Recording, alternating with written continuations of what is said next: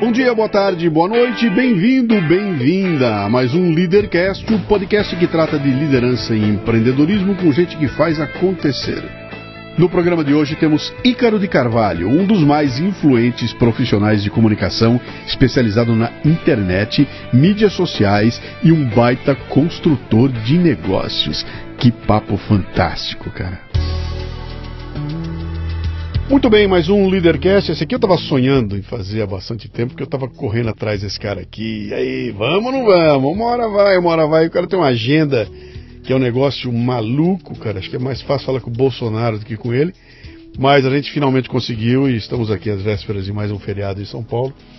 Já fizemos um almoço aqui e hoje vai ser um papo muito legal. Só tem três perguntas nesse programa aqui que são. Você não pode errar. Dali pra frente, cara, chuta à vontade, mas essas três não, né? Seu nome, sua idade e o que, que você faz. Fala pessoal, é um prazer estar falando aqui com vocês. Luciano, muito obrigado pelo convite. Olha só, preciso te dizer uma coisa: é mais difícil falar comigo do que com Bolsonaro, mas quando eu falo, eu não volto atrás.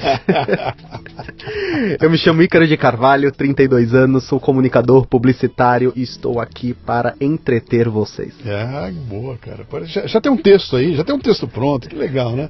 Você nasceu onde, Ícaro? Eu nasci em Maceió. Maceió? Nasci em Maceió, terra do Fernando Collor. É a primeira coisa que me dizem Sim. quando a gente começa a falar sobre isso. Maceió, terra de Fernando eu Collor. Conheço, eu, eu, eu, sei muito de Maceió pelas mãos do Djavan, Sim. que canta que o Maceió é três mulheres para um homem só. é, deve ser um pouco mais até, deve é, ser um pouco mais. Veio para veio São Paulo criança? Como é que você fez? Cara, eu vim para São Paulo com oito ou nove anos de idade, tá. quando a minha mãe e o meu pai eles se divorciaram. A minha avó morava é, em São Paulo, então uhum. minha mãe acabou indo para perto da mãe, acabou trazendo os filhos também. Cá estou, desde os nove anos de idade. Nos últimos cinco anos, acredito, eu não sou muito bom de data. Nos últimos cinco anos eu estou em Santos. Eita, tá na Grande São Paulo. Você, o que, que seu pai e sua mãe faziam? Cara, meu pai médico, meu pai é médico ainda, uhum. né? Médico de vocação fantástico, um homem extremamente bem colocado no que ele acredita que deve fazer na vida dele. Eu nunca vi alguém tão feliz trabalhando quanto ele. Que, que especialidade? É, cardiologista. Legal. E minha mãe fez faculdade, acabou indo cuidar dos filhos e lá ficou e dedicou sua vida à família. Uhum. Que legal, cara. Você tem irmãos? Tenho, tenho dois irmãos, dois irmãos, dois irmãos mais novos. Uhum. É, eu sou o mais velho e um deles está em Maceió, a outra, a minha irmã foi morar fora do Brasil, está morando na Irlanda. Uhum. Então cada um acabou seguindo seu caminho. De onde vem Ícaro, cara? Daquela bendita música dos anos 80, Sonho de Ícaro, quando todo mundo começou a se chamar ou Ícaro ou Bruno, não é? Ícaro tinha uma explicação, Bruno não. É. E é por causa de uma música? Por causa de uma música. Cara, eu, eu, eu tenho um conflito na minha casa, que é um conflito histórico, cara. Meu filho chama Daniel. E eu digo para todo mundo que ele chama-se Daniel por causa de uma música do Elton John que chama-se Daniel. E minha mulher fica puta da vida que isso não é nada disso, que ela que lá atrás achou que ele ia ser Daniel, então ela definiu que era Daniel, e eu conto para todo mundo que é por causa da música, né? E eu acho muito legal quando você bota um nome que vem a partir de uma música. Eu achei que era por causa da história do Ícaro lá, do voar com as asas, Mas a música é filho de Dédalo, né? Não, Sim. mas o Ícaro é o bendito do Ícaro daquela voar, voar, voar subir, Biafra. Subir. É. Biafra. Eu bons tempos. Não, você poder seu filho poderia ser o profeta Daniel, né? Mas é a música mesmo. É a música, né? Você. O que, que você queria ser quando crescesse, cara? Cara, é engraçado, eu tenho duas versões para isso. É, quando eu era muito, muito pequeno, meu pai perguntava o que eu queria ser quando crescer. Eu falava que eu queria ser artistas de, a, artista de filme de terror. Era isso que eu queria ser. Só que eu não lembro dessa memória, então pode ser meu pai mentindo só pra me zoar. Mas um pouquinho depois eu queria ser desenhista. Aí depois eu falei que eu queria ser rico. Falei, não, eu quero ser rico, quero ser rico, era isso que eu queria fazer. Ah, bom, outro dia eu fiz uma entrevista aqui com um dos, dos entrevistados e ele falou, eu queria ser rico. E aí eu fui encontrar uma forma de poder ser rico. E falei, o que eu fui estudar para ser rico, eu fui trabalhar para ser rico, e o que eu fiz a minha vida inteira foi trabalhar para ser rico. E conseguiu.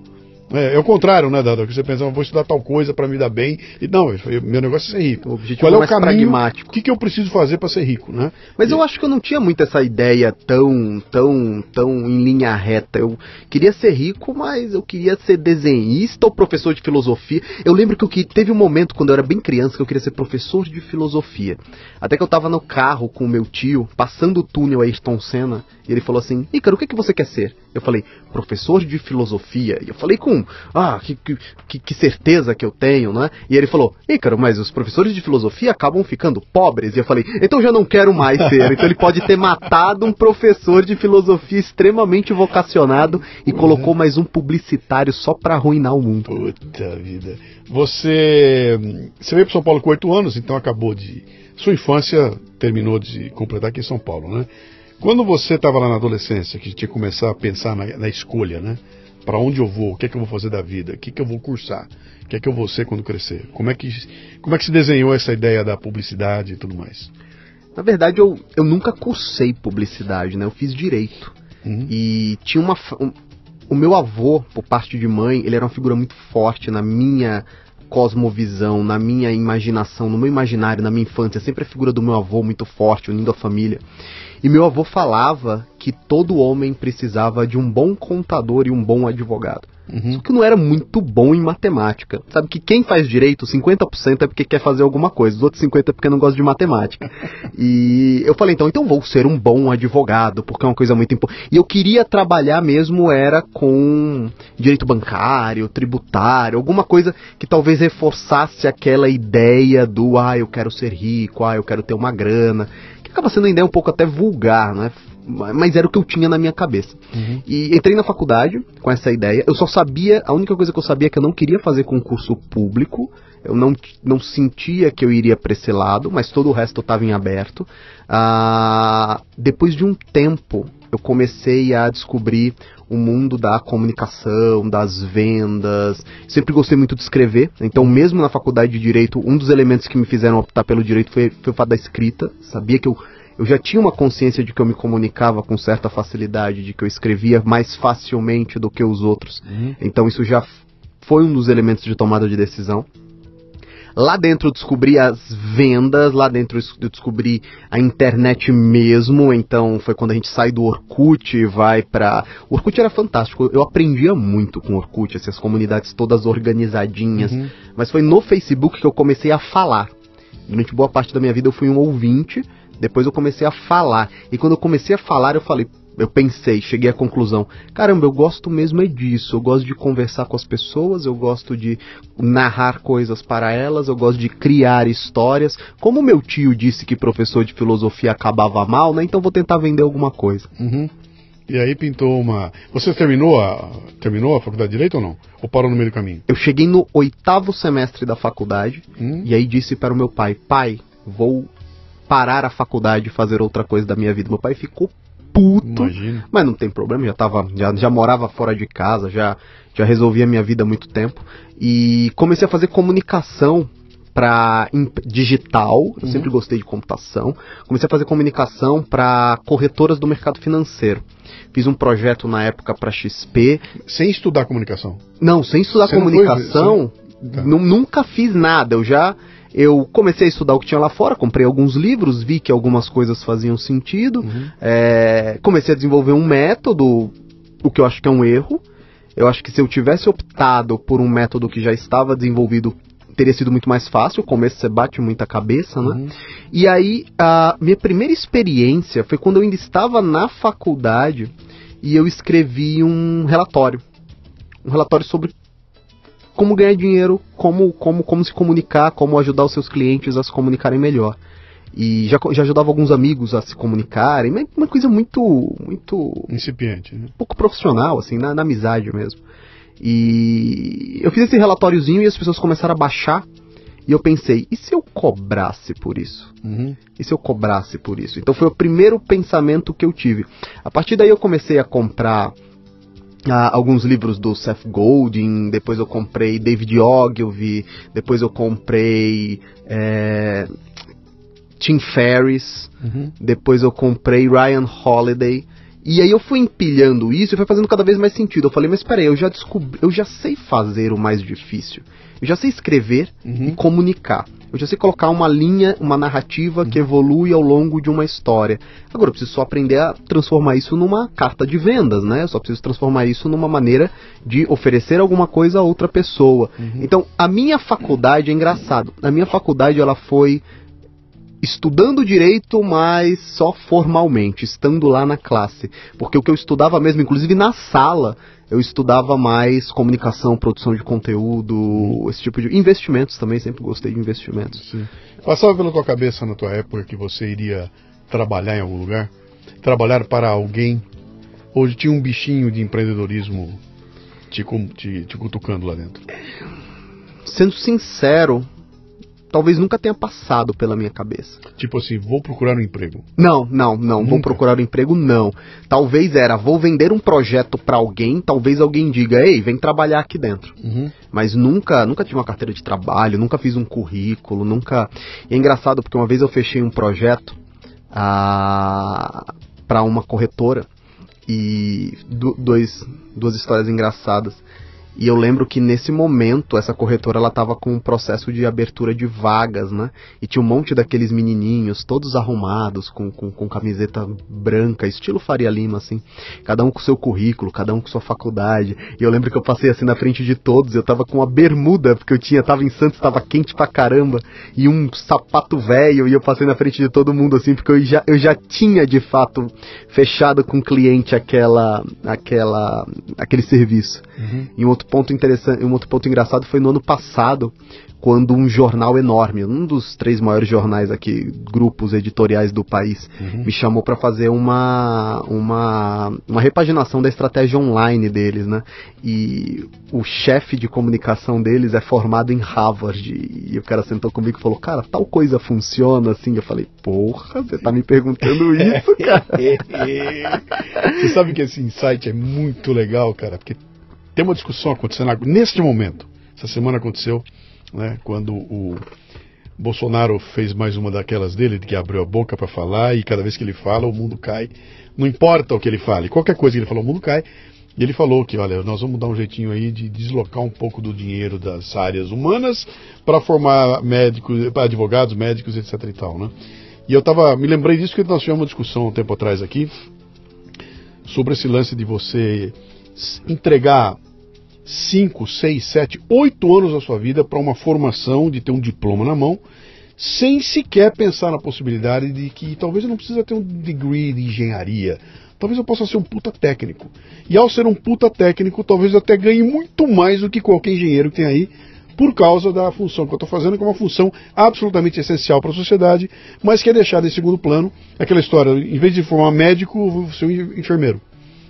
Técnico de enfermagem contra um médico. Pô, o médico tá status, né? Mas o técnico de enfermagem é o cara que pode fazer toda a diferença, né?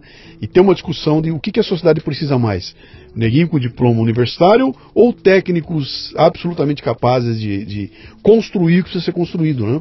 Então, tem uma discussão interessante nisso aí no mundo inteiro, né? De que sociedade, em, em que ponto está a sociedade para a gente poder dar atenção para coisas que, eh, como é que eu vou dizer, a moda diz, como desde a minha época, diz que eu era moleque, né? Você tem que ter um diploma de na mão. E de repente você tem o diploma, mas com conhecimento técnico você tá pau a pau com o cara de Harvard, né? É isso? Eu, na minha opinião, é, existem alguns, existem alguns, é, alguns totens, existem alguns, alguns grandes, alguns grandes assuntos na sociedade que eles mudam de maneira muito lenta. E educação é uma delas, né? Uhum. Nosso modelo educacional hoje ele foi fundado na época da Inglaterra colonialista, onde os ingleses precisavam de fato de um modelo muito bem desenhado que funcionasse, que formasse funcionários padrão que fossem atendidos tanto em Londres quanto em Delhi. Então eu preciso colocar uma galera dentro de uma sala, eu preciso enfileirá-la, eu, eu preciso dar conhecimentos básicos sobre todos os pontos possíveis. Então uma criança hoje no Brasil ela aprende prisma, mas ela não sabe para que serve um cheque, por exemplo. Uhum. E, eu preciso que esse cara funcione assim do começo ao fim do seu ciclo. Eu preciso que a obediência seja um dos principais elementos, né? Eu preciso de testes periódicos, com sim ou não. Eu preciso estimular o acerto e desestimular o erro. Eu preciso que as pessoas sejam uniformes e porque eu vou mandar esse cara lá para lá para lá para Índia e esse cara precisa performar sem que eu uhum. esteja podendo supervisionar. Não tinha Skype naquela época, né? E para para pensar, hoje ainda mudou pouco o sistema. Você tem aí uma Khan Academy, você tem uma Udemy, você tem algumas escolas. Mas se você for para Harvard, por exemplo, Harvard é Harvard. Harvard tem do mesmo jeito, certinho, como ela funciona desde mil e sei lá quanto. Uhum. E funciona, 1700 e pouco, eu não lembro.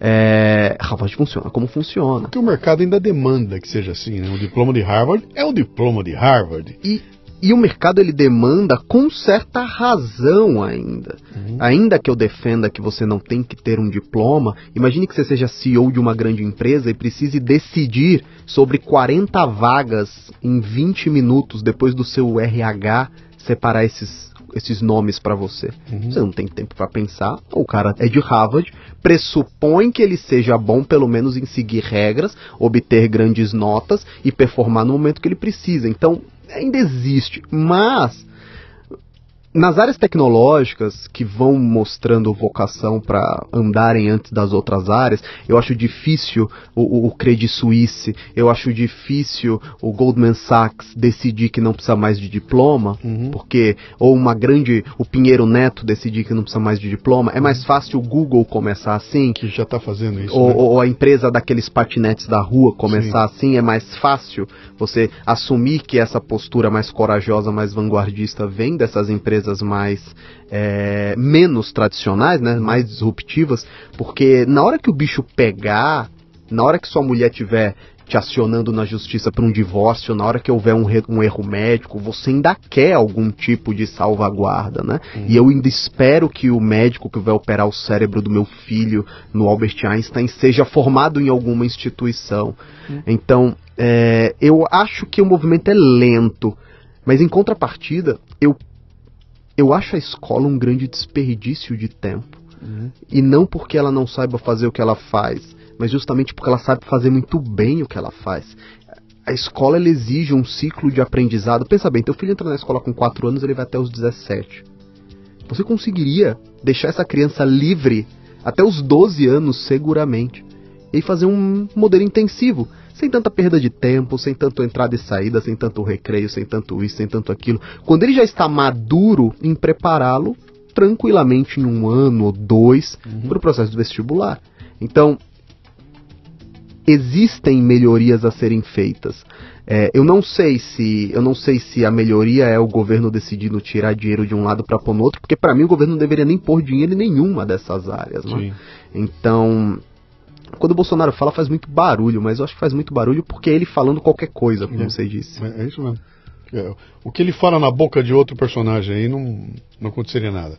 A boca do cara. Acontece. Agora, nós temos exemplos muito bons, como a Alemanha, por exemplo, que é um país que conseguiu alinhar muito bem a relação entre profissionais diplomados e técnicos, né? Hoje, percentual baixíssimo da Alemanha são. Pois é, mas é aquela história, né, Icaro? Tem, tem, de novo, voltando para o lance da sociedade, né? Da, a, a sociedade ela cria uma hierarquia social e é como nos Estados Unidos, eu, eu, uma vez eu fui de férias para para acho que era Maceió, cara, era para um, pra um tava num resort passando o final de ano e conheci um casal de finlandeses que estavam lá.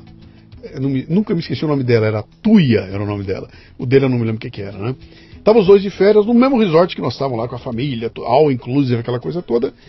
E o cara, ele fazia telhado na Finlândia. Na Finlândia. Não é que ele era dono de uma empresa de fazer telhado, ele era o telhadista, ele era o cara que subia e pregava o telhado lá, né? Que se você for fazer o equivalente no Brasil, você logo pensa, pô, é, um, é quase um pedreiro, é um pedreiro. É um telhadista, né? E esse cara tá no Brasil, bicho, esse cara pegou um avião e tá aqui passando. Uh, naquelas sociedades, a, a, hierarquia social não põe uma distância tão grande do doutor que tem o diploma para o coitado do pedreiro que tá lá embaixo, né? Há uma, é, é, muito mais próximo isso aí. Então não tem essa discrepância, né? Uma, uma, uma empregada doméstica nos Estados Unidos tem grana para ter um puta carro do ano, né?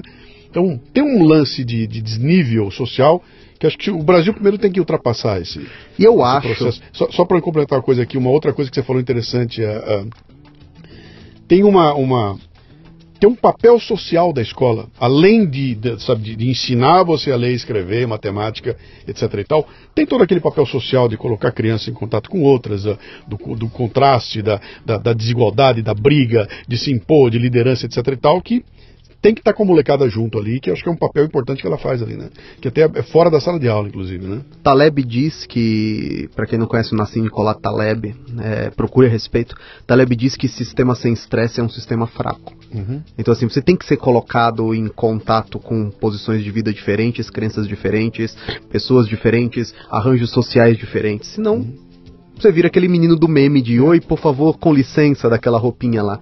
É. É... Darwin Darwin mostrou isso. E é engraçado porque as pessoas acham que o darwinismo é o mais forte sobrevive. Ele não fala em mais forte, ele fala mas, o melhor adaptado. E, e, e, o que, do, quando eu quis dizer, o que, que ele fala?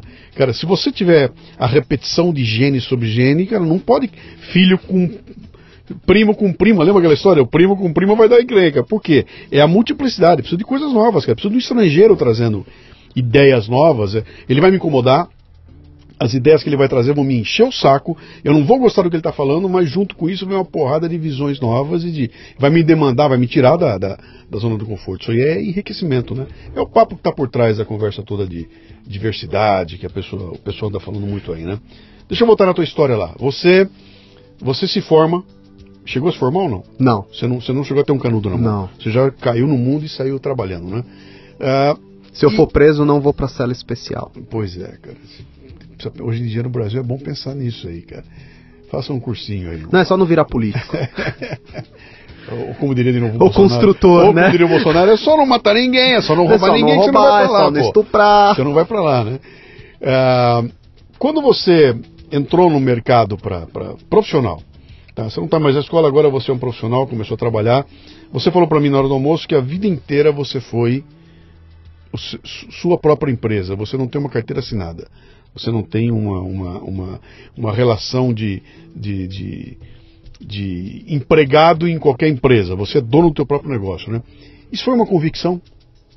Quando você começou na tua vida profissional, isso era uma convicção ou foi porque ficou cômodo ser assim? Não, nunca foi uma convicção.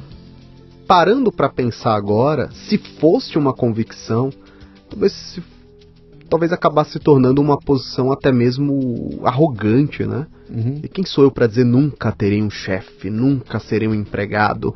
E por qual motivo eu diria? Existem amigos meus que têm carreiras fantásticas e Sim. brilhantes trabalhando no Google, no Facebook, na IBM, ou até mesmo carreiras como funcionários públicos. Tenho amigos meus que são procuradores do Estado, é, promotores do Ministério Público, juízes que têm uma carreira muito boa. Eu acho que foi mesmo o alinhamento do que eu fazia, da forma com que eu fazia, com o meu próprio temperamento. Uhum. Eu sou um profissional mais criativo, profissional mais criativo tende a ser mais notívago. Eu só mudei meus horários de fato quando meus filhos nasceram. Antes eu era o cara que trabalhava de madrugada. Trabalhava em spike criativo, para quem não sabe aquela teoria do, do, do, do Dimase do ócio criativo. Então eu trabalhava muito em períodos pequenos de tempo e depois era seguido de longos períodos de ócio. Uhum. É, então assim, já era difícil me adequar a um, uma rotina das, das 8 às 6 ou das 9 às 7. É, então acho que talvez isso tenha dificultado. Hoje, nossa, hoje eu sou um cara que só falta gravatinha. Uhum. Chego todo dia no escritório na mesma hora, saio todo dia na mesma hora, lidero a equipe, faço as coisas, vejo com jurídico, vejo nota, vejo isso, vejo aquilo, contrato, demito. Então assim, precisei ter meus filhos e meus 32 anos chegarem para eu me adequar um pouquinho mais à realidade das pessoas. Minha esposa falava: "Quando você tá acordado, tá todo mundo dormindo". Então acho que não foi uma convicção Acho que foi mais ou menos. Eu jogava um jogo mais individualista mesmo. Sim. Olha, eu vou resolver teu problema. Mas me deixa trabalhar do meu jeito e eu volto com ele resolvido. Uhum. Hoje em dia eu sou mais flexível. Essa maior parte desse tempo você foi um Lone Ranger. Sim. É, o homem dos sete instrumentos. Tocava a banda sozinha. Foi assim que você construiu o tua... Antigamente nós chamávamos isso de full stack marketer. Uau. Full stack marketer. É, Ou Puta, é bonito, dá pra cobrar mais caro, cara, do que Long Ranger. bicho. Ou, É. é. para tecnologia, webmaster. Uh. Quem aqui é desse tempo? Webmaster. O que, que é webmaster? É o cara que fazia o design, programava, fazia o texto, colocava os gifzinhos no rodapé, enganava o Google, colocando aquelas, aquelas palavras-chave no fundo do site da cor do fundo para ficar invisível. Uhum. O full stack marketer era o cara que escrevia, desenhava, fazia o site, botava as fotos, fazia tudo rodar. Uhum. Então durante muito tempo eu fui isso. É, até 2000, eu não vou lembrar da data nem ferrando. Até uns 12 anos atrás, quando eu fiz a minha primeira contratação, que na verdade nem foi uma contratação formal, eu cheguei para um amigo meu que era desenvolvedor e falei: é, Ei, cara, quer trabalhar comigo? Eu tenho um monte de cliente aqui, eu fico pagando toda hora 500, 600 reais para alguém fazer um, um site programado aí para mim, você não quer fazer? E aí começou, que é o Eduardo, que tá comigo até hoje, vai casar daqui a pouco, acho que essa semana ou a próxima. Tá comigo, tá comigo até hoje. Uhum. E daí pra frente vai só chamando mais gente. Aí, finalmente, eu pude chegar à conclusão de que eu produzia mais quando eu me dedicava às duas áreas que eu mais gostava, que era produção de estratégia para conteúdo, né? O que tipo de conteúdo entra em que lugar, quando a gente faz as regras de relacionamento, é, hoje chamariam de, de marketing de conteúdo, Sim. mas com um pouco mais de estratégia. E vendas, e vendas, vender. Cara, quanto é o preço, por quanto eu vendo, para quem eu vendo, que produto é esse, como é que é o recover. Eu, eu tenho um- uma paixão especial por ver o lead, a audiência sendo perfilada entre os diversos instrumentos e chegando até a mão do vendedor bonitinho. Olha, esse cara viu isso, assistiu isso dessa forma, ele respondeu esse questionário, ele ganha isso, é dessa maneira. Eu pego a carta, mando, boto na mão do meu vendedor e eu falo, cara, liga que você vai fechar. E aí quando fecha eu falo, putz, isso é- talvez fosse isso que eu quisesse fazer quando eu era pequeno. Devia ter feito cinema, cara. Fizemos documentários, Ah, né? se Muitos bobear, não- documentários. Não, deve ter sido por acaso, né? É Adoro parecido, cinema, né? adoro. Me fala uma coisa, naquele momento em que você vai. É Eduardo que você falou que trabalha com você? Sim. primeiro que vem. Quando você vai e traz o Eduardo para trabalhar com você, deixa de ser o. Como é que você falou? Full stack? Como é que é o Full negócio? stack marketer. Deixa de ser o full stack marketer para ser o dono da firma. Começa a se desenhar uma firma É, que tem que ter um tem que ter um esquema de pagar o cara, tem que pegar o recibo do cara, se bobear tem que registrar o cara, etc e tal. E aí começa uma outra etapa que você descobre que, cara, só sendo criativo, só sendo um puto escritor, só sendo um cara brilhante no, no- no planejamento, não vai rodar, porque tem um outro lado sujo aqui atrás que eu preciso resolver, pagar imposto, cobrança, CNPJ, aquela merdalhada toda. Você chegou em algum momento a, a- a mergulhar nisso? Ou você encarou essa ideia da. Eu seria um freela o tempo que tiver que ser e vou trazer comigo um freela e uma hora eu vou ter cinco freela e todo mundo é freela, que é um desenho que hoje em dia a cada, fica cada dia mais é, é- hoje em dia chamam é- de hub, né? um é, hub. você monta um hub de freelas, né? Que quando você vai ver, o Estado olha para aquilo e nem entende, não tem nem como cobrar os impostos da, da- daquela turma lá, né? E, e se bobear, o teu, o teu hub tem uma ponta na Índia, outra ponta na, na Turquia, não sei o que, né? Ah, como é que foi esse momento aí, quando você teve que pensar na firma? Essa pergunta, Luciano, é uma pergunta interessante. Cara, eu gostei desse modelo de entrevista porque geralmente eu não fi- eu fico falando só sobre negócio. E é a primeira vez que eu vou falar isso pra alguém. Bem-vindo ao Leadercast. Houve um momento em que eu já tinha chamado o Eduardo para trabalhar comigo. Depois eu chamei o Felipe Pavani, que virou nosso diretor de arte, tá comigo até hoje. Depois eu chamei o Santana, que não ficou com a gente porque passou num concurso público e queria fazer outras coisas. Chegou um momento que eu percebi que eu tava, que eu teria que enfrentar essa decisão, se eu me tornaria uma empresa somente de freelas ou se eu de alguma forma iria organizar isso num negócio. Uhum. E aí entrou uma pessoa na minha vida, chamado Fernando Azevedo, que a gente chama ele de Chuck, porque ele parece o boneco assassino de tão feio que ele é. o Chuck. E o Chuck era um cara completamente diferente de mim. Ele era um cara 100% business, era o cara da planilha. Eu- ele começou fazendo um freela pra mim. Eu pedi, não, na verdade não era um freela, era uma prestação de serviço. Ele começou fazendo uma prestação de serviço pra mim e eu pedi um orçamento pra ele e tinham três páginas de planilha no orçamento. Era uma coisa que eu faria geralmente assim, tipo, o preço é esse. Uhum. Eu falei, cara, como é que você fez essas planilhas? Ele falou, ah, é minha obrigação fazer todas essas planilhas. Então ele era um cara extremamente numérico, extremamente arranjado, organizado. E tinha uma produtora. E tocava aquelas pessoas sabendo o orçamento de um prego. E ele foi a primeira pessoa que me disse, ele falou, cara, se você quiser crescer de verdade, você vai ter que assumir, assumir um viés administrativo. Você tem que ser um comunicador, mas acima de tudo você tem que ser um gestor. Você tem que ser um gestor de pessoas, você tem que ser um cara que, que vai saber um pouco de tributário, vai saber um pouco de gerenciamento de, de crise, plano de contingência, vai ter que saber como é que você expande, saber como é que trata o RH. E durante um tempo isso, isso me machucou, assim, no sentido de que, caramba, para onde eu vou? Você é um cara 100% comunicador que trabalha em outros projetos, recebe um, um, dinheiro razoável e pode estudar e ler e viver dessa maneira no ócio criativo, e que é uma vida muito boa, uma vida muito boa. Ou não, eu quero crescer, aceitar desafios e fazer coisas maiores.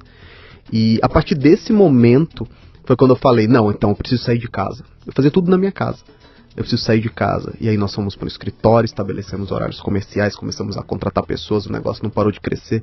Ano passado, no documentário Prevenue Securities, nós estávamos já com 77 pessoas trabalhando. Caramba. Então, antes era só eu e o Eduardo. Uhum. Então, e isso foi em três anos ou dois anos, então foi muito, foi vertiginoso o crescimento.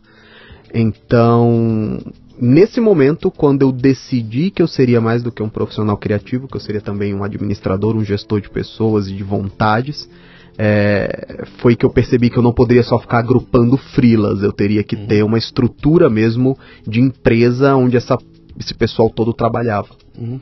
Pelos teus textos, você é um escritor prolífico, a gente lê teu texto lá e eu tenho a impressão que você dá um puta valor para a disciplina. Não a disciplina de chega no horário, a disciplina de é o seguinte, cara. Se eu tenho que fazer um, resolver um task e não tenho habilidade para isso, eu vou desenvolver habilidade. Então, durante X tempo eu vou ler tudo a respeito, assistir tudo a respeito, vou estudar e vou ficar bom nisso e aí eu vou partir para fazer. Me parece uma característica sua, né? Sempre foi assim? Sempre foi assim. A, a minha esposa diz que eu tenho Asperger, então ela fala que é, geralmente é assim o meu comportamento. Pra é. você ter ideia, eu tava fazendo direito. Eu virei e falei, eu vou virar marqueteiro. Em dois meses eu tinha lido tudo que existia em português sobre marketing, daí eu comprei todos os livros que tinham em inglês. Aí eu falei, bom, mas agora eu preciso aprender a vender. Eu comecei a comprar todos os livros de vendas, ir para todos os fóruns de vendas e discutir sobre vendas no Reddit e buscar tudo que tinha a respeito sobre isso. Uhum. E aí de repente eu falei, bom, agora eu, vou fazer um documentário, o Brasil Paralelo, né? Então eu quero saber um pouco sobre narrativa, filme. Comprei todos aqueles livros do Sid Field, comprei aquele livro do, do, do a narrativa mística do escritor e aí fui pegando e dividindo isso em vídeos e estudando sobre a teoria dos roteiros. Então, eu sou assim, eu pego um elemento, um tema, e agora, esse ano, eu tenho dois temas que eu estou estudando tudo a respeito. É, então, assim, eu pego um tema e esgaço ele até o final. E eu acaba sendo meio que uma obsessão para mim. Eu não consigo ficar um ano sem desenvolver uma habilidade nova. Uhum. É, as pessoas vêm e falam, meu, mas você não vai parar com isso? Eu falo, ah, meu passatempo. Então eu, eu, tenho, essa, eu tenho essa, essa, essa obsessão pelo aprendizado mesmo. É, que é uma coisa interessante, quando a gente fala essa conversa que nós estamos tendo aqui, a impressão que as pessoas têm é o seguinte: eu consigo entender para aprender inglês. Né? Eu vou entrar numa escola e vou ficar ali dois, três anos para aprender a falar inglês. Legal. Né? Mas você está trazendo uma perspectiva diferente, que é o seguinte: eu não vou numa escola ter aula. Eu estou definindo o que é que eu vou procurar, o que é que eu vou comprar, onde é que eu vou me abastecer. E eu tenho que ter um certo. Uh, uh, uh, voltando à disciplina, uma certa disciplina para saber que um determinado tempo da minha vida eu vou dedicar a estudar. E aí sou eu comigo, então eu não estou parado para assistir televisão. neste momento eu estou estudando, né? Como é que você faz? Você dividiu o teu dia para isso? Você tem um horário para esta é a hora do estudo. E quando chega no final do dia, é que nem academia, né?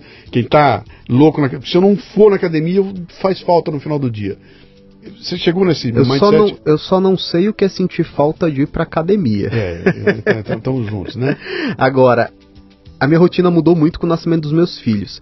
Antes dos meus filhos nascerem, eu estudava 6 horas por dia todos os dias, às vezes 8 horas por dia todos os dias, principalmente os dias que eu não trabalhava. Eu estudava muito, assim, minha biblioteca lotou minha sala inteira e não tinha como eu entrar dentro dela.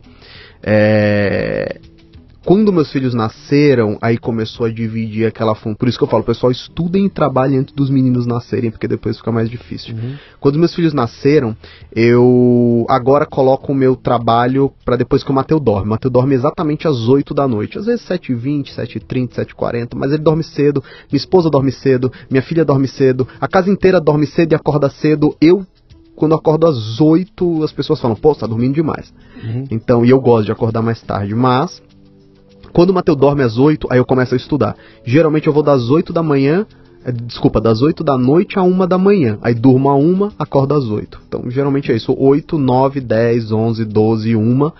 Nessas cinco horas, duas delas é entretenimento, é um net.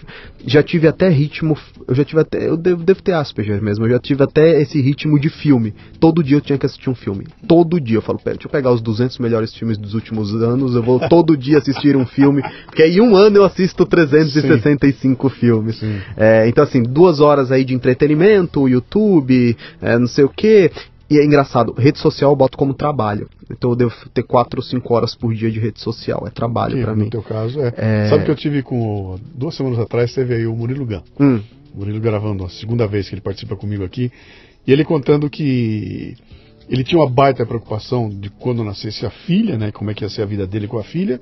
E ele falou, cara, e, e a vinda da minha filha serviu para disciplinar minha vida, cara. Ele tudo que eu não conseguia fazer agora eu consigo, porque eu botei horário. Então eu tenho horário para ir, eu tenho horário para chegar, eu tenho horário para levar na escola, horário para buscar na escola.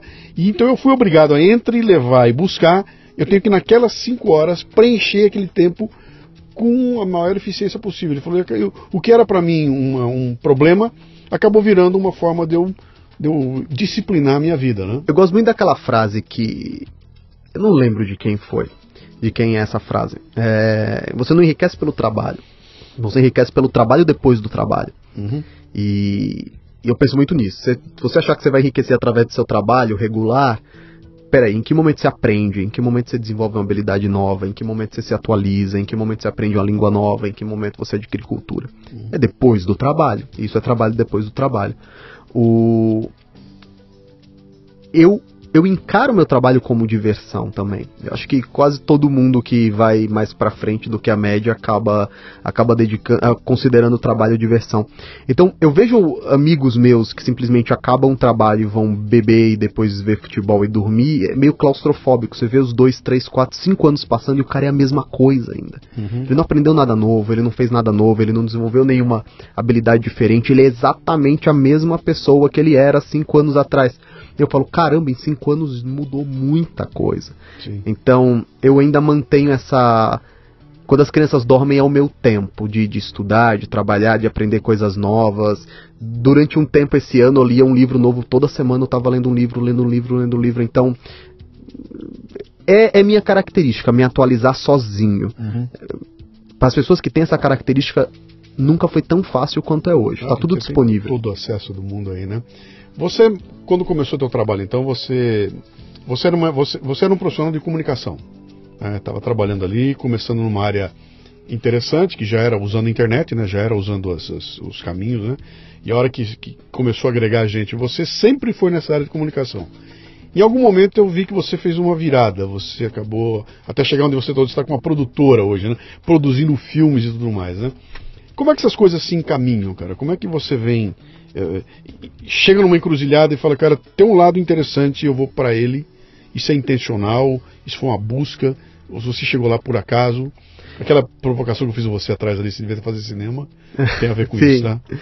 É, na verdade, eu acho que se eu fizesse cinema, meus filmes acabariam sendo uma propaganda. Então, na verdade, não foi uma virada tão grande. Eu simplesmente adicionei outros serviços. No fundo, o meu DNA ainda é de um marqueteiro. Meu DNA ainda é de um comunicador. Uhum. Quando eu faço um filme, um mini documentário, um documentário, eu faço para clientes. Eu não sou aquele cara que quer contar uma história de um herói que viveu, fazer ficção. Eu não faço ficção, eu não faço novela, eu não faço romance. Eu faço filmes comerciais, que são tão bem feitos que são consumidos como entretenimento, uhum. mas que no fundo são propaganda para algum produto que eu quero vender. Então, eu ainda sou um comunicador, eu ainda faço produtos de comunicação, ainda tendo clientes para comunicação. 100% da minha receita vem ou das, dos meus produtos ou dos, do atendimento que eu faço para outros clientes. Então acho que eu não, não foi uma virada tão grande assim. Uhum. Você, durante um bom tempo, você foi um prestador de serviços. Sim. E há um momento em que você começa a ter, uh, como entrada de recursos no seu negócio, vender produtos. Você não presta mais serviço para ninguém, você agora produz produtos e comercializa através da internet, né? Quando começa isso, cara? O que, o que é que você vê que fala, bicho, tem um mercado interessante aí? Eu via dinheiro. é, opa, a resposta mais sincera possível. Eu, eu, fazia coisas que as pessoas vendiam por muito dinheiro e eles me davam pouco dinheiro. Eu Falei, porra, mas se eu fizer isso eu mesmo, eu sei produzir, eu sei escrever, eu sei os pipelines, eu sei produzir, eu sei comprar tráfego. Por que, que eu não faço sozinho? Uhum. O começo do Ícaro profissional foi um Ícaro prestador de serviço. Depois virou um Ícaro produtor de conteúdo. Uhum. Aí depois virou um Ícaro prestador de serviços maiores. Depois virou um Ícaro prestador de serviços maiores e também fornecedor de conteúdos. Uhum. E é atualmente onde eu tô parte da minha receita vem do novo mercado, de cursos, treinamentos, palestras. Eu tenho seis fontes de receita. Eu sei disso porque eu respondi um vídeo no Stories hoje. É... Então, assim, parte dessa receita é o que o Ícaro vende, quem o, para quem o Ícaro ensina, quem paga um novo mercado, que é a escola de marketing, quem faz um treinamento, quem participa de um evento, quem vai para uma palestra, e o resto é prestação de serviço, cliente atendido, projeto feito, páginas desenvolvidas, lançamentos digitais feitos. Ainda é meio a meio, prestação de serviço e o que o Ícaro vende por si só.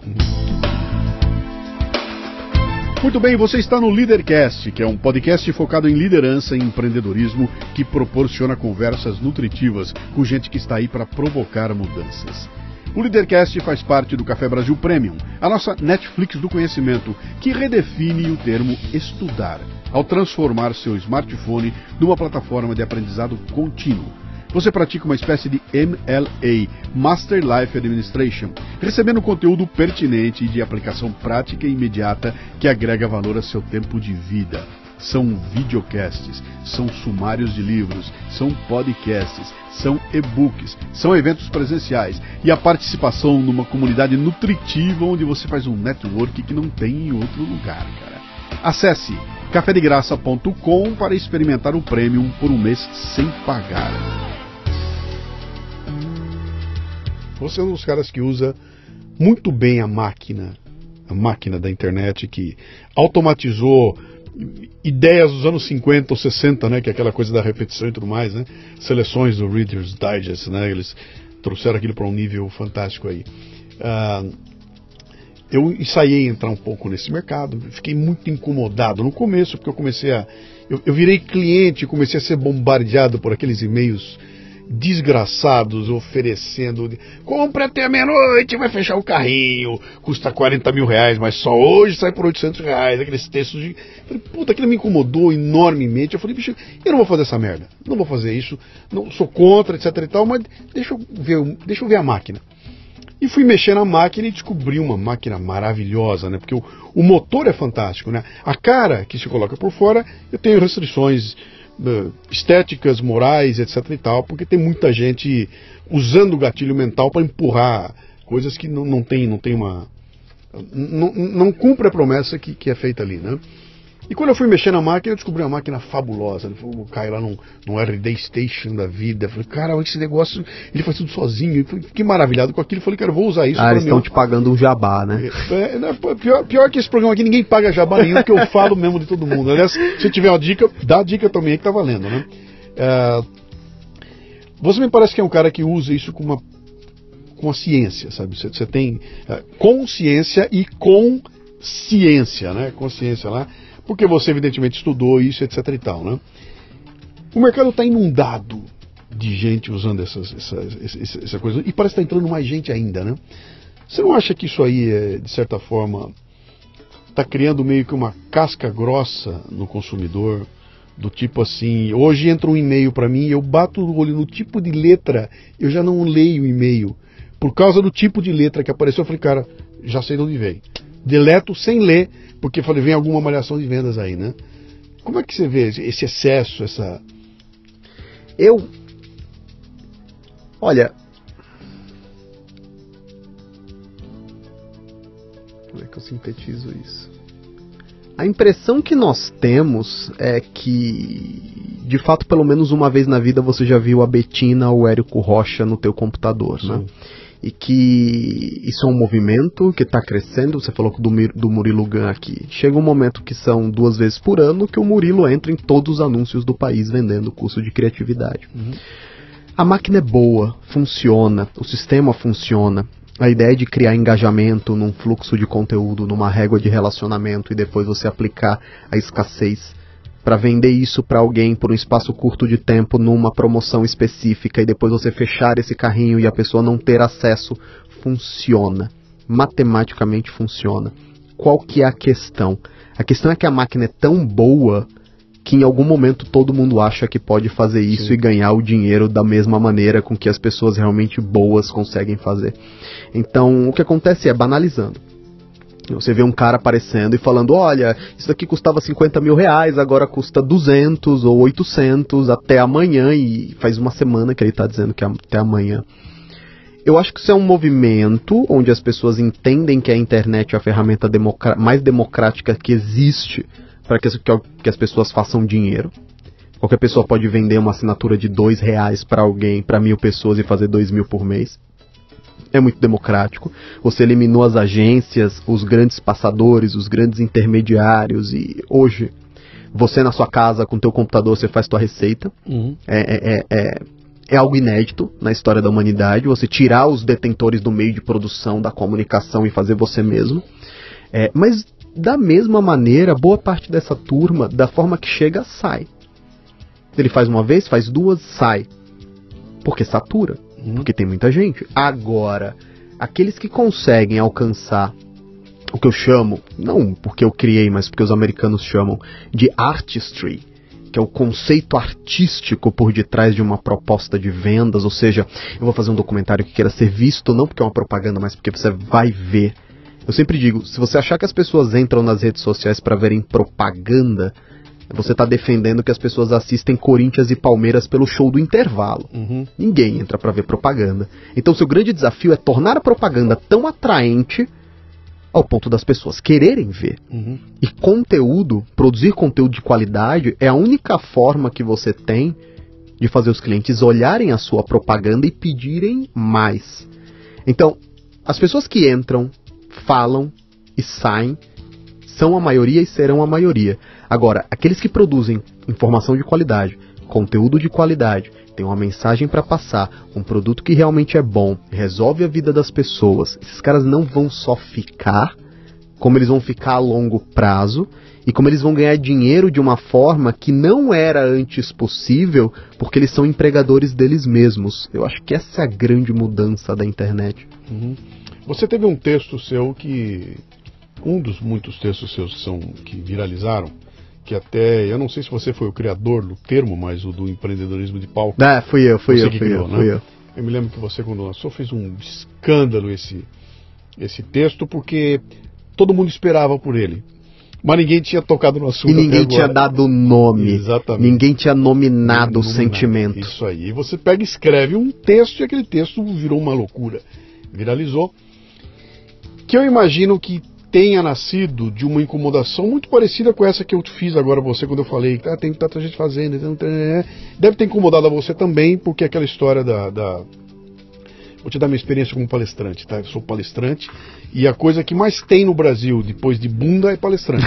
Porque bunda tem mais que 200 coach, milhões é palestrante. Que coach. É, coach está chegando lá, né? Todo mundo virou palestrante. Então eu, eu vou no evento, tem quatro palestrantes, eu estou sentado na plateia, eu fico vendo os caras e entram algumas coisas que são inqualificáveis ali. E quando esse cara desce, o apresentador vai lá e fala: Vou anunciar o próximo palestrante. Eu já sou o próximo, ou seja, ele, ele, ele, ele acabou de me comparar com o cara que saiu anteriormente. Aí vem um próximo, eu moçada, puta, mais um. E lá vou eu desfazer a imagem que, que eu vi ali atrás. Né?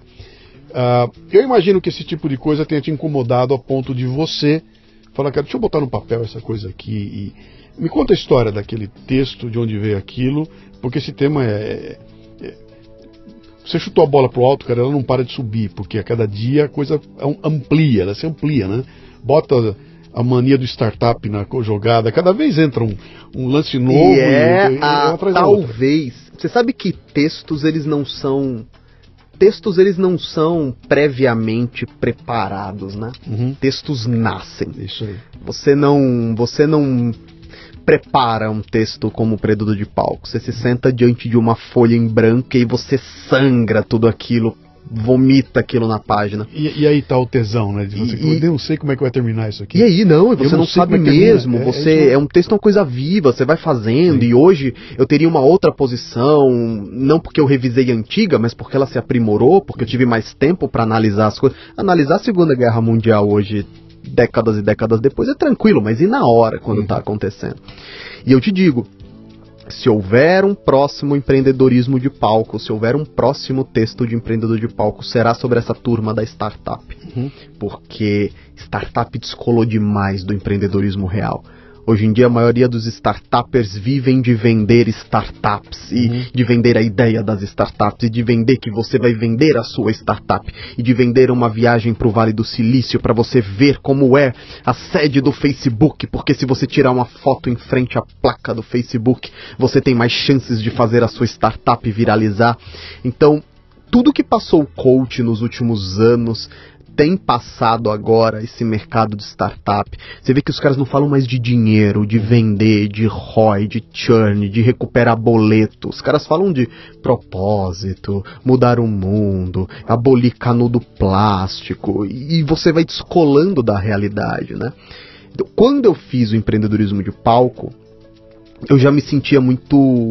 Eu sentia algo muito esquisito. Que era.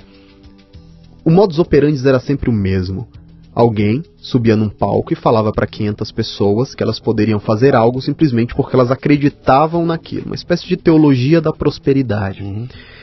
De 500 pessoas ali, de fato, duas ou três fariam algo. É matemático. 500 pessoas dentro da cadeia, claro. alguma vai fazer alguma coisa ao longo de tempos. E você pegava esse cara, o que fez, ignorava os outros 499 colocava esse cara dentro do palco e validava ele. Tá vendo? Esse cara conseguiu fazer. Uhum. Todos os outros podem.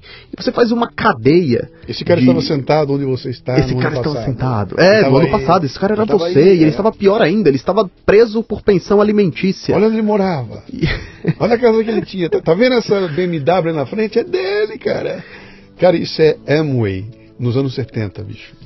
E continua funcionando Nos até anos hoje. 70 era assim, e é igualzinho. E continua funcionando. E tem um cara chamado Russell Brunson, e eu posso falar dele porque é, eu promovo ele, né? Promovo no sentido de falar bem dele. Ele tem uma empresa chamada ClickFunnels e a empresa dele é enorme, avaliada em milhões e milhões e milhões e milhões de dólares. E o sistema funciona muito bem. Não é bonito, não tem artistry, mas a máquina funciona. Prova de que para esses caras a máquina funcionar já tá bom bastante. E ele tem, ele tem um programa de afiliados onde você pode vender a ferramenta dele, se afiliar à ferramenta dele. Né? Você indica para alguém, ele te dá uma comissão. E o cara fala: Eu vou te dar o carro dos seus sonhos. Você assina um documento dizendo qual é o carro dos seus sonhos. E aí, depois de vender X, ele te dá esse carro. Então ainda funciona, cara. Ainda funciona. Esse tipo de promessa ainda funciona.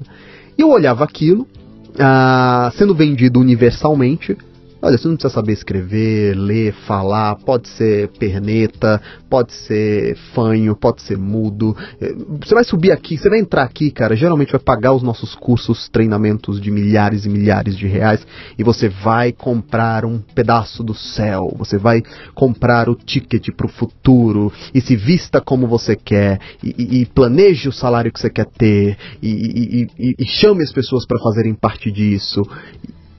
E os caras não ensinavam nada realmente prático, eles não ensinavam ferramentas de vendas, eles não ensinavam programação, eles não ensinavam marketing de conteúdo, eles não ensinavam nada que de fato valesse a pena. Era só Hadouken, Kamehameha e, e papel caindo. Uhum. Até o e olhe que quem sou eu para dizer isso? Talvez seja um caso de vaidade da minha parte, mas desde que o empreendedorismo de palco atingiu o ápice do termo, parece que esses caras até se acalmaram um pouco. Uhum. Parece até que deu uma deu uma segurada nisso, mas antigamente era isso, você pagava para um evento para ficar dando kamehameha no evento e as pessoas gritando ali. É... E quando eu olhei, eu falei, cara, eu preciso escrever alguma coisa sobre isso. Sentei para fazer um post de Facebook. Pisquei, já tinham quatro páginas. Eu falei, não, isso daqui não é mais um post de Facebook, isso daqui vai virar um artigo. E aí postei. Quando eu postei, ele passou um dia ou dois sem ser lido por muitas pessoas, até que alguém compartilhou. Alguém maior, eu não lembro agora quem foi. E aí explodiu. Se tornou o texto mais lido do Miriam naquela semana, desbancou a carta de demissão da CEO do Yahoo. É... Aí não parou mais, milhões milhões e milhões, 2,8 milhões de visualizações. Uhum. É, e aí já tinha sido estabelecido, aí saiu já em livro. Tem um cara em Portugal falando sobre não sei o que, ele fala empreendedorismo de palco, um termo criado no Brasil pelo Ícaro, e, virou um termo comum. Hoje o Emílio do, do, fala sempre no Pânico sobre empreendedorismo de palco, o Flávio fala sobre isso, e virou um termo te, comum. Te deu dor de cabeça? Deu, deu. No começo, uma turma, se não me engano, uma turma de coaches, né? Eles alegaram que eles tinham o, o, o a detenção dos direitos do nome Mastermind, que era uma criação do Napoleão Hill e que eles tinham esse direito no Brasil, e eu falava Mastermind na no texto. Uhum. E eu falei, cara, mas eu não tô falando do mastermind ou não mastermind, eu tô falando de um outro, de uma do outra processo, coisa. Do né? processo né? em si, né? E aí ameaçaram de processos, eu troquei a palavra mastermind por mentoria ou por alguma coisa assim, eu não lembro qual foi que eu troquei. E parece que hoje em dia a mentoria é até mais, mais popular do que mastermind. Uhum. É, troquei mastermind por mentoria e aí os problemas passaram, mas só isso também. Não uhum. foi nada não foi nada muito, muito aborrecimento, não. Uhum. Você lida com mídias sociais direto. Sim. E aquilo é uma vitrine meio complicada, cara. Porque antigamente você estaria escrevendo um jornal, estaria escrevendo um livro, e o acesso que o leitor teria a você é muito complicado. É uma cartinha para o jornal. É... Mídia social, é, olhei e, e, respondo na hora, né? E você é um cara que tem opinião no teu texto. O teu texto não é platitudes para quem quer ler. Você vai lá e dá porrada mesmo, cara. Você senta o pau, né? E a turma fica meio invocada e entra lá. Então, é, lidar com esse público exige uma certa armadura emocional. Se você quer ser escritor de mídia social, você tem que ter uma puta armadura emocional, porque vai tomar porrada até por aquilo que você não escreveu. Aquilo que você não quis dizer, você vai apanhar igual, e se você chegar lá e falar bom dia, vai apanhar porque falou bom dia, né? Como é que você lida para aquilo não se transformar num inferno selvagem de gente xingando e gente brigando. Eu vi que recentemente você decidiu não ler mais notícias e se dedicar a, a, um, a um, projeto que está fazendo. Você está focado naquilo e não está trazendo mais política, etc. E tal, lá para dentro, né? Mas independente disso, como é que você lida? Você deleta, você bloqueia, você briga, você responde. O que, que você faz? Esse é um dos. Esse é o segundo motivo pelo qual minha esposa diz que eu tenho Asperger, né? Eu realmente não me importo com essa turma, assim, eu. não, exer, não exerce nenhuma influência sobre mim. É, não porque eu seja muito bom, nada disso, nada disso. É porque, de fato, eu acho que eu já me acostumei com isso. Eu tive a oportunidade de conhecer alguns youtubers muito famosos, muito grandes, e que os caras falavam, cara, se vem uma mensagem negativa, eu já fico extremamente mexido e, e eu, eu, eu, eu desmonto ali, eu tenho que resolver aquilo. Eu, eu criei um processo para mim que me protege. O cara criticou eu já bloqueio imediatamente. Eu não tento responder, eu não tento deixar lá para as pessoas verem. Ah, mas se já tiver opiniões, eu já bloqueio. E o segundo, qualquer crítica. Não, não, haters, né? Tipo, hater, ah, você hater, é um okay. safado. Crítica, não, as críticas eu deixo algum, eu deixo as críticas se, se forem boas. Quando você vê que é uma crítica é, e se genuína, forem, e se forem críticas genuínas, como houve agora recentemente, é que talvez você não me siga pelo Instagram, é, que é uma coisa nova que eu faço também. Eu é, acompanhei a tua entrada no Instagram, eu, o teu desbunde com o Instagram. eu fiz um, eu fiz um post, é, eu fiz um, eu fiz um texto sobre o Whindersson Nunes, quando ele falou que estava em depressão, né? Sim. E no meio do texto eu falei sobre a esposa dele. E e, e, eu falei algo sobre. Eu falei, pô, mas o cara ele tá vivendo aquele momento completamente diferente do que ele foi preparado. Uhum. E ele vive uma realidade que ele nunca imaginou. E ele casou com uma moça progressista que vive saindo pelada nas fotos.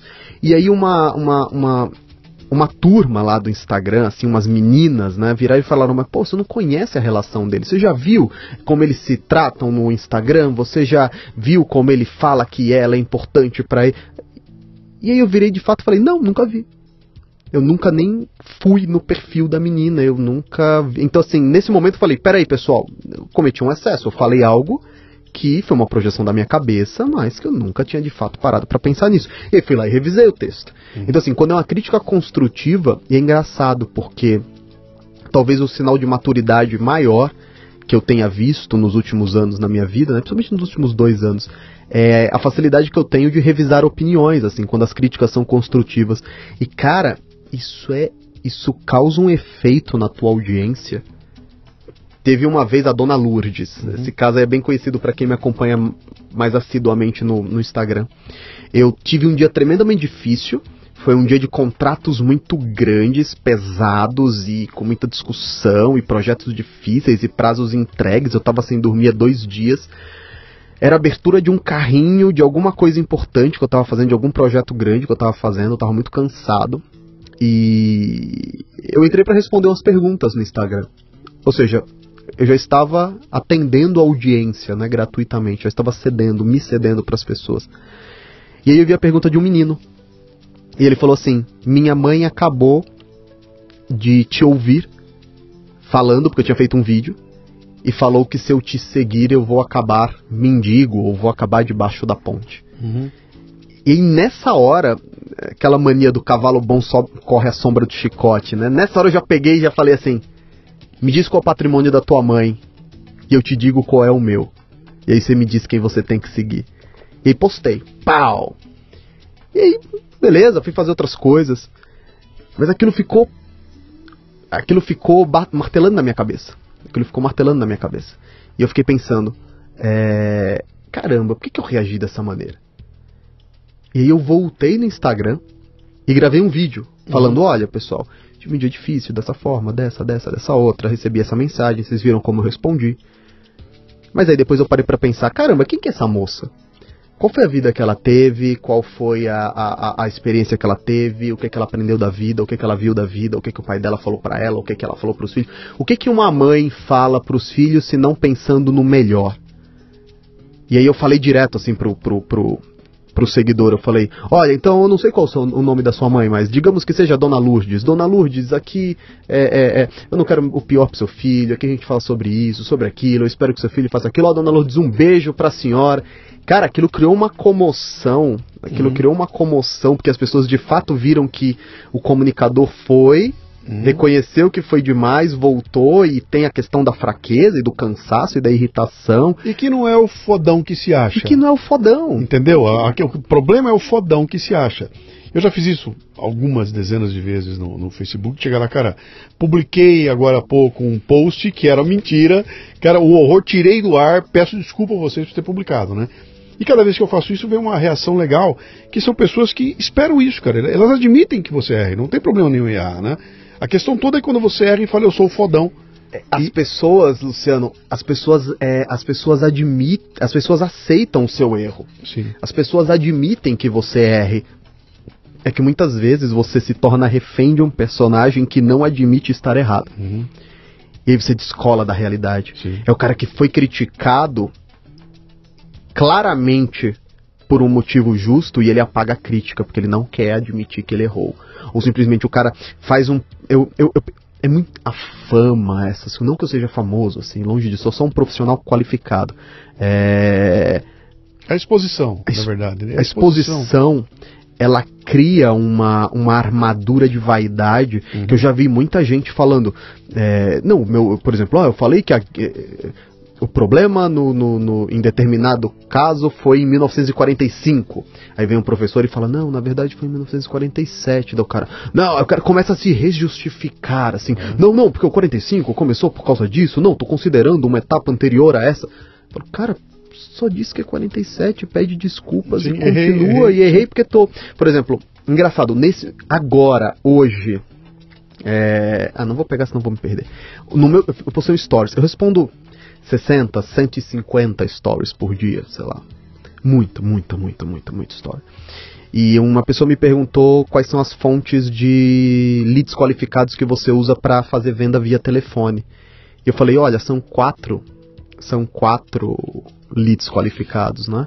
Você tem o espontâneo, você tem o referral, que é o que vem referenciado, você tem o que não é espontâneo direto e o indireto. Eu escrevi é, o primeiro espontâneo, eu escrevi com X.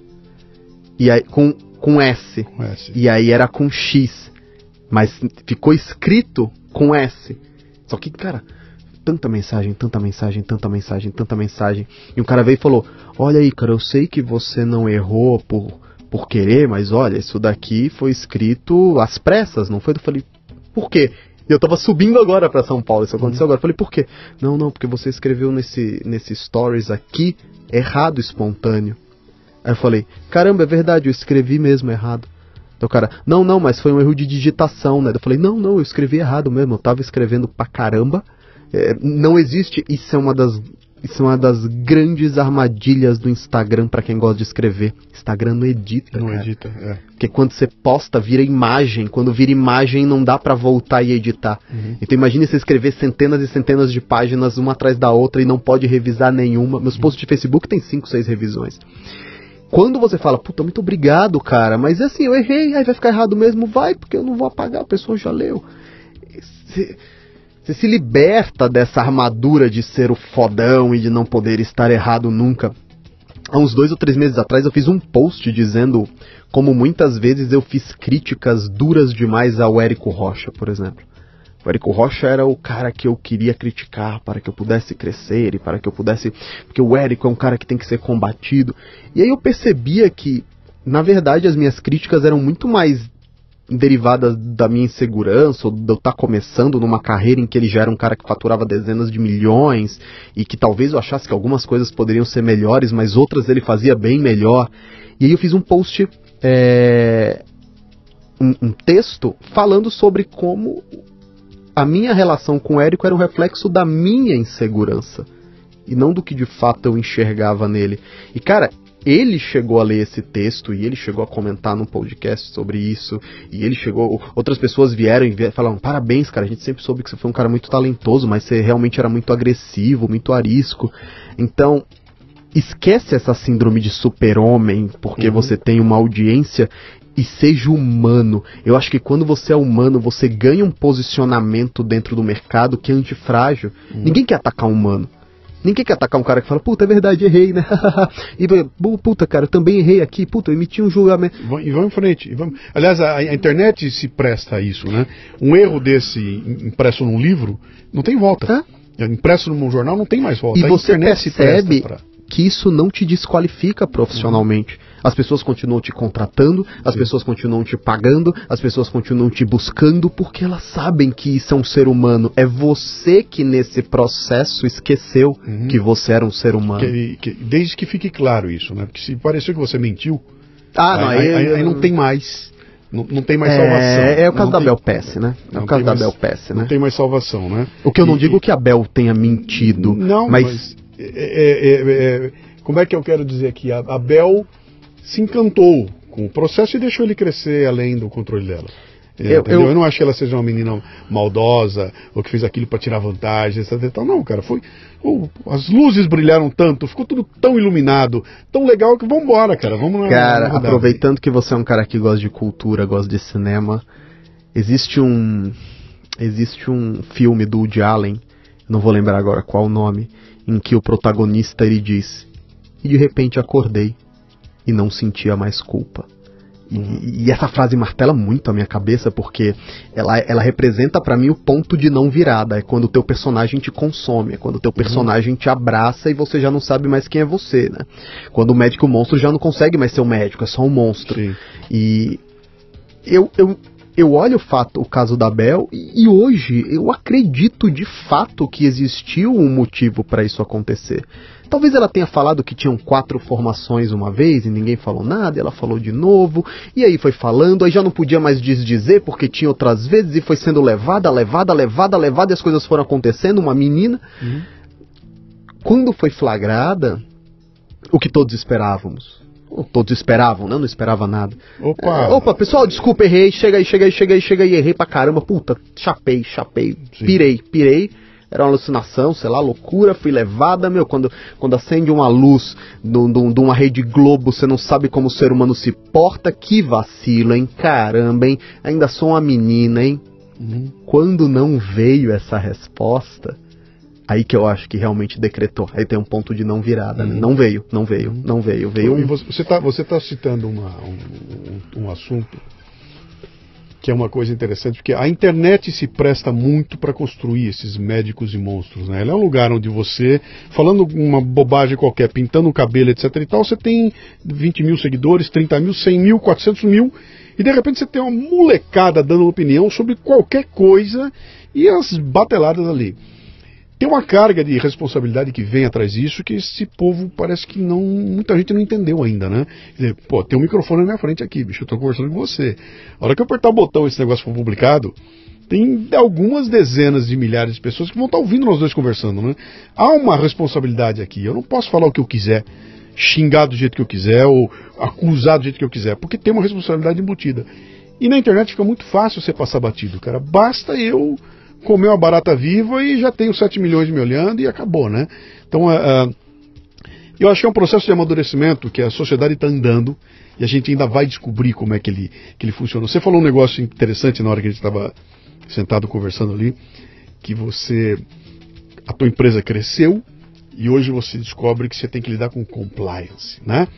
Cada lado que se olha tem um. Pô, o meu texto não é só escrever e publicar. O cara do jurídico tem que olhar. A imagem que eu pegava e usava eu não posso mais. Agora eu tenho. De quem é essa minha? Eu tenho que comprar a imagem, etc e tal. Então, conforme aumenta a responsabilidade, cria-se toda essa. essa esse, como é que, esse ecossistema moral que você tem que respeitar, porque senão se dá, deixa o, flanco aberto, né? E eu acho que a sociedade está aprendendo isso ainda, né? Ela, ela, é muito nova, a internet é muito nova, a ferramenta é muito nova. A gente está aprendendo a lidar com isso e por que, que eu estou dizendo isso aqui? Porque me incomoda ver gente talentosa, sabe, num, num, determinado caminho, abrir o leque e começar a falar de tudo, de todo jeito. Cara, eu tenho um puta medo, bicho. Os caras me. Vou fazer entrevista com você, qual é o assunto? Eu, cara, eu não domino, eu não tenho a menor ideia. E eu não vou na Wikipedia para responder para você. Desculpa, não é para mim. Já recusei participação até de podcast, cara. Vem aqui. Não, cara, eu não sou do ramo. Não, eu não posso ir aí falar. Eu, não, não é minha praia, né? Eu não vou aí para ficar chutando, né? E, e essa, esse tipo de postura que tem a ver com a maturidade também é uma coisa que a internet meio que atropela, né? O não, Luciano, o, o não é libertador, cara. Hum. Essa é uma das coisas que eu aprendi também depois dos meus 30 anos. É, o não é libertador. Então, um dia desses, um menino, ficou marcado isso na minha cabeça, um dia desses, um menino, um seguidor, me mandou uma mensagem e falou assim: Ícaro, por que, que você acha que o Mac tá, tem que ser, tem que passar por uma. Estavam fazendo, como eu, de fato, eu me comprometi em 2019 a não ver notícias. Eu tracei uma meta ousada de, de, de, conquistas para a agência e eu não quero ler notícia, não quero perder tempo, eu quero ficar focado nisso, então não estou lendo. E parece que houve alguma discussão esse ano sobre alguma coisa do Mac e o cara falou, cara, por que, que o Mac não aprova tal coisa? Eu falei, Cara, eu sou um, eu sou um comunicador, eu sou um marqueteiro, eu sou um vendedor. Eu não, eu não sei porque o Mac não faz tal coisa. É. E aí, eu postei um texto sobre homeschooling e as pessoas falaram: É, você acha que o homeschooling deveria ser instaurado no Brasil inteiro? Eu falei: Eu não sei, eu não sei, eu não sei, eu não sei por que, que a reforma da Previdência não passou ainda, eu não sei por que o Onyx Lorenzoni XYZ, eu não sei por que o Lula YZ, Alfa, não sei. É, quando você diz eu não sei para as coisas, as pessoas te olham como, cara, você, você não sabe, você mora no Brasil, cara. Uhum. Você tem que saber de tudo, de absolutamente tudo, você tem que opinar sobre tudo, né? É... Me dá o teu acho, eu quero o teu acho, é, me dá o teu acho. Me dá cara. o teu acho que eu, que eu que eu concluo, né? Uhum. Que, eu, que, eu, que eu obtenho o que eu quiser disso. O não é libertador e quando você começa a dizer eu não sei, eu não sei, eu não sei, as pessoas acham estranho, mas cara, quando você fala só sobre o que de fato você sabe, puta, Uhum. cara, é a melhor sensação de todas, não ter que inventar. Uhum. Vamos caminhar para nossa reta aqui. Você. Você tem um puta defeito pavoroso, cara. Você é é meio arrasta as asas pro conservadorismo, pro, li- pro liberalismo. Você vai na horrorosos. igreja, Oh, meu você Deus. tem religião, você reza, cara, que horror! É branco, né? Branco não, sou índio, né? Sou índio. É, Meu bisavô uma, é tem uma índio, né? mistura, né? Ainda, É você marrom, tem essa, né? Mas você tem esse problema aí, né? E, eu, e ontem, ontem nessa cadeira que você está, sentou a Amanda. A Amanda é trans. E a gente conversando, ela, no meio da conversa, ela soltou um negócio maravilhoso. Ela também é conservadora. Ela falou pra mim, cara, é muito mais difícil sair do armário conservador do que sair do armário trans. Sabe, contar para a sociedade que eu sou trans foi muito menos problemático do que dizer que eu sou conservador. O que eu perdi de amigos quando eu me revelei, pensando coisas que eles não pensavam, foi muito mais do que eu perdi quando eu disse que eu era trans, né? E ela falou a dificuldade, é, quer dizer, nós estamos no campo das ideias. E você quando revela isso, é, ah, que horror! Então, é, então nós somos muito polarizados o Brasil, né? Isso é, isso é muito crítico quando você está exposto, quando você está na mídia, quando você escreve um texto que você coloca a tua posição dizer, o teu texto não é um texto que deixa transparecer que você tem essa ou aquela opinião. Não, você escreveu ali, cara, tá escrito, cara. Tá? Eu penso assim, é isso que eu, que eu imagino, né? Ah, essa tua visão conservadora, etc e tal, ela vem de onde? Ela vem da experiência prática do pragmatismo. Você foi ler alguma coisa, você foi se abastecer dessas ideias, teve algum mentor que te trouxe, puxou pro lado, o lado, tirou do lado negro da força e trouxe pro lado branco da força. Como é que funcionou isso na tua, no teu processo, cara? Quando nós falávamos ah, lá no começo da entrevista sobre essa minha obsessão, né, por pegar um tema e ler, eu, foi basicamente a mesma coisa com, com conservadorismo, não só conservadorismo, com liberalismo também, Uhum. com, com, com os aspectos mais ah, ah, religiosos dentro do conservadorismo, não é? Então, a gente leu muito, né? Não só eu, mas meus amigos mais próximos. Em Santos tem uma turma muito boa lá, o Rafael Nogueira, por exemplo, tá lá que tá sempre brilhando no Brasil Paralelo. É, então, assim, a gente estudou muito e com muita recorrência. É, nós estudamos sobre não só os aspectos econômicos, mas culturais, de educação, ah, de ocupação de espaço, guerra cultural. Quando você fala nós, é, são dois, três caras conversando a respeito? Não, é, cara, é uma mesa de bar conversando? É- É- como é que é? são umas 20 ou 30 pessoas. Nós temos um grupo. Mas são pessoas conversando a respeito, que se sentam para falar disso. é Sim, isso? sim. É uma coisa que pode, pode, pode parecer maluco no Brasil, mas isso É, acontece. Mas isso é um sonho, né? cara. Você É. senta para falar disso, É muita loucura, né? Tem isso como tema. Cara, de- nós já de- temos hoje mais de. O Ceará, meu amigo, meu, meu, meu amigo Rodrigo Marinho, Uhum. quando ouvir esse podcast, ele vai dizer: o Ceará tem mais de 300 grupos de estudo sobre liberalismo ou conservadorismo, Uhum. cara. Molecada dentro da faculdade estudando e lendo. Então, assim, o Brasil vive um florescimento dessas ideias e desse momento. Você vai hoje na, você vai hoje no cinema, tem documentário do Brasil Paralelo lá. Sim. Você vai na internet, tem o Nando Moura, um dos principais youtubers hoje da atualidade, que está falando sobre isso. Tem a turma do MBL ocupando espaço, tem o Mamãe Falei, tem o Kim ali, o Kim lançou livro também.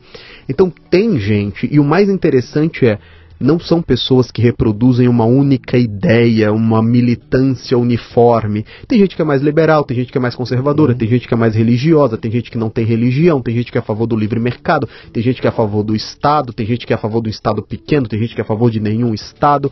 Então assim, mas todos comungam de um direito, assim, você tem o direito de colher aquilo que você produziu. As pessoas sozinhas, as pessoas agremiadas, elas tomam decisões melhores do que um, um arranjo planificado estatal distante de onde você está. São pressupostos ali que defendem mais a liberdade, mais a autodeterminação e menos um, um legislador super poderoso em cima de você. A tua chegada nesse caminho, então, é racional. É. É, você não copiou alguém, você veio porque concluiu que aquelas ideias e nem explicam acho... o mundo de uma forma melhor para você do que a, a, o outro lado. E eu nem acho é, Luciano, que, que seria ruim se eu copiasse alguém. Porque uhum. imagina, você, por que, que você não copiaria São Francisco de Assis, não, por é, exemplo? Na verdade, o que eu quero copiar aqui é o seguinte, eu quero. Eu estou investigando o teu processo de raciocínio, sabe? Cara, é, é, é, eu não estou nessa praia porque virou modinha. Porque tem um monte de gente que está e sim, tem gente legal que sim. está. Não, eu estou porque eu acredito naquilo que não, eu estou Até porque quando a gente fazia isso há 15 anos atrás, não tinha ninguém fazendo Nada, isso, é, né? Era é. pouca gente. É, o... Por que, que eu, sempre, eu sempre por que, que eu sempre uso essa frase? Por que, que você não copiaria São Francisco de Assis, né? O, pode parecer um pouco deslocada porque a gente está falando de liberalismo, mas no caso é, Cara, imagina, olha o que São Francisco fazia, olha o que Santo Tomás faziam. Esses caras faziam tantas coisas boas que por que não copiá-los? Uhum. Mesmo que talvez você não concorde, né? Sim. Mesmo que você seja ateu, você não pode negar que São Francisco fazia grandes coisas. Então, assim, muitas vezes você vai copiar pessoas que você julga que fazem grandes coisas, para lá na frente, mais tarde, você descobrir que a ideia que essas Entender. pessoas defendiam eram boas. Então, por exemplo, porque eu nunca, nunca flertei com coletivismo, com comunismo, com ideias totalitárias, com fascismo, com nazismo. Porque você observa o fruto que elas trazem, né? Uhum. Por que eu sempre flertei com liberdade? Porque trazia desenvolvimento, trazia mais igualdade, trazia mais enriquecimento. Então, ainda que as classes sejam diferentes, o pobre é menos pobre. Então, é, é, é muito importante você olhar os frutos também trazidos pelas ideias defendidas, né? Uhum. Aí você vai, você vai, vai estudar é, é, essas ideias revolucionárias e percebe que quase sempre elas acabam em desarranjo, em muros, em guerras, em brigas e que o melhor argumento que essa turma tem é dizer que isso tudo aconteceu porque não foi aplicado corretamente, né? Então, porque deturparam. É. Então é uma é uma é uma posição que eu acabo não, tem, tem não conseguindo um, defender. Tem sempre um ponto futuro ali. Tem é, sempre, sempre, um ponto futuro ali. É aquele negócio, o negócio é tão difícil de ser aplicado, é. é tão complexo que ninguém consegue fazer direito, mas você vai defender que aqui vai ser bem feito, Sim, né? Dessa então, vez vai dar certo. Dessa né? vez vai dar certo. Você está na raiz do Brasil Paralelo. Pré-64. Pré. Pré-64. 2016, foi, primeiro congresso. Você foi um dos caras que fez aquilo acontecer, né? Uhum. O que, que é aquilo, cara? Cara, Brasil Paralelo é, é a junção das duas crenças profissionais que eu mais defendo. Uhum. A ideia de que pessoas talentosas com um bom discurso elas vão criar algo perene que vai continuar e a ideia de que a internet é a maior ferramenta democrática que o homem já criou. Então, uma reunião de pessoas talentosas, com muita. O, o, o, o, o hino do Brasil Paralelo, não falo nem slogan, o hino do Brasil Paralelo, criado pelo, pelo Henrique Viana, é, na verdade não é criado, né? Ele decidiu adotar pela empresa, né?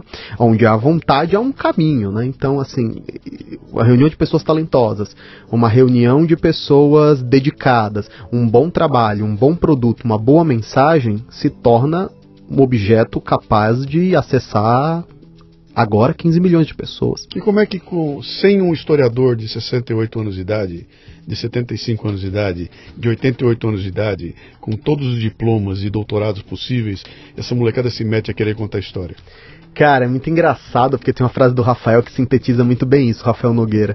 Ele diz assim: a história não é patrimônio dos, dos, dos como é que era, entrincheirados é. acadêmicos. Patrimônio, a história não é um patrimônio dos doutores, a história é um patrimônio público, né? Então, é, a história está toda aí. Os livros estão disponíveis, os registros estão disponíveis, a, a, a, as diversas memórias estão disponíveis. Então, basta boa vontade para arranjá-las, né? Uhum. Eu não vi o 64 ainda, não vi. Eu comecei a ver, mas eu estava fazendo uma posição técnica para os meninos. Eu estava falando um pouco sobre coloração, um pouco sobre legenda, um pouco sobre câmera. Não vi ele inteiro ainda. Vi um pedacinho, mas estou bem ansioso para assistir. Uhum. É, assista que é, é, é legal. É, é, aquela história. Os livros estão todos aí. Durante muito tempo se escolheu uma janela pela qual olhar para essa história e agora tem alguém mudando a janela um pouco de lugar, entendeu? Mudou o ângulo e você começa a enxergar. Oh, tem outro lado para ver? Tem um outro lado, cara. Ele está aí. E estão se questionando a legitimidade de, de quem está trazendo esse outro lado, entendeu? Não é legítimo porque vem pelas mãos de quem não tem o doutorado de não sei o papá, portanto não tem, a, a, como é que eu digo, a, o embasamento científico para poder falar, mas cara, aquilo que você falou tá tudo escrito, cara, os documentos estão aqui, né? E, Olha e conclui, né? E, e se eu não me engano, é uma visão um pouco restrita da coisa, porque a primeira preocupação que nós tínhamos no Brasil Paralelo lá em 2016, e eu acho que, e eu tenho certeza que acredito que continua até agora, é sempre buscar muito profissional, muito estudioso, muito. Eu sei que os meninos foram lá para Romênia, Sim. eu sei que os meninos foram lá para para Tchecoslováquia, Tchecoslováquia falar com a turma de lá. Então Sim. assim, se esses caras não sabem o que aconteceu, é, então quem sabe de fato, né? Grande Ícaro, o que, que vem por aí? Cara, tem muito trabalho pela frente, alguns projetos que vão sair. A gente tem um documentário para colocar no ar nos próximos 60 dias também. Tem uma plataforma de assinatura. Eu não tô podendo soltar muitas informações por causa do bendito do compliance. Você viu que agora. Quando, quando for ao ar, isso aqui já deve estar, tá, já deve estar, tá, você já deve estar tá com tudo publicado. Então, é que é não é bom nunca falar, porque a gente não sabe se vai demorar mais de 60 dias. Sim. Então, como você viu, como nós falamos, aquele bendito do compliance restringindo essas informações, mas podem ficar, podem me acompanhar nas redes sociais, que vão ver bastante novidade. Quem quiser te achar, busca onde? Ícaro de Carvalho no Instagram, Ícaro de Carvalho no Facebook, onovomercado.com.br, a nossa escola de marketing, uhum. ou idc.com.br para nossa agência. Legal. Para você que está me ouvindo aí, gente, eu sigo muito pouca gente nas mídias sociais, o Ícaro é um que eu sigo, tá? Gosto demais dos textos dele, já usei o texto em vários lugares, usei até, acho que até em podcast eu já usei, e tem sido sempre um prazer acompanhar, porque você é um cara que provoca, você é um cara que não tem muita papa na língua, e eu gosto muito dessa postura de, de questionar o status quo, sabe, de chacoalhar as pessoas e falar, meu, se mexe, faz acontecer, que é o espírito desse programa aqui. O Leadercast nasceu para isso, né? Conversar com gente que está fazendo acontecer. Cara, uma das melhores entrevistas que eu dei, não só nos últimos anos, de todas, hum. e eu fico muito feliz por ter participado. Obrigado por ter vindo. Um grande abraço. Muito bem, termina aqui mais um Leadercast. A transcrição deste programa você encontra no leadercast.com.br. O Leadercast nasceu da minha obsessão pelos temas liderança e empreendedorismo. É em torno dele que eu construí minha carreira com mais de mil palestras, nas quais distribuo iscas intelectuais para provocar equipes e indivíduos, ampliar seus repertórios e sua capacidade de julgamento e tomada de decisão. Leve o fitness intelectual para sua empresa. Acesse lucianopires.com.br e conheça minhas palestras. Você ouviu o Leadercast com Luciano Pires. Mais uma isca intelectual do Café Brasil. Acompanhe os programas pelo portal cafebrasil.com.br.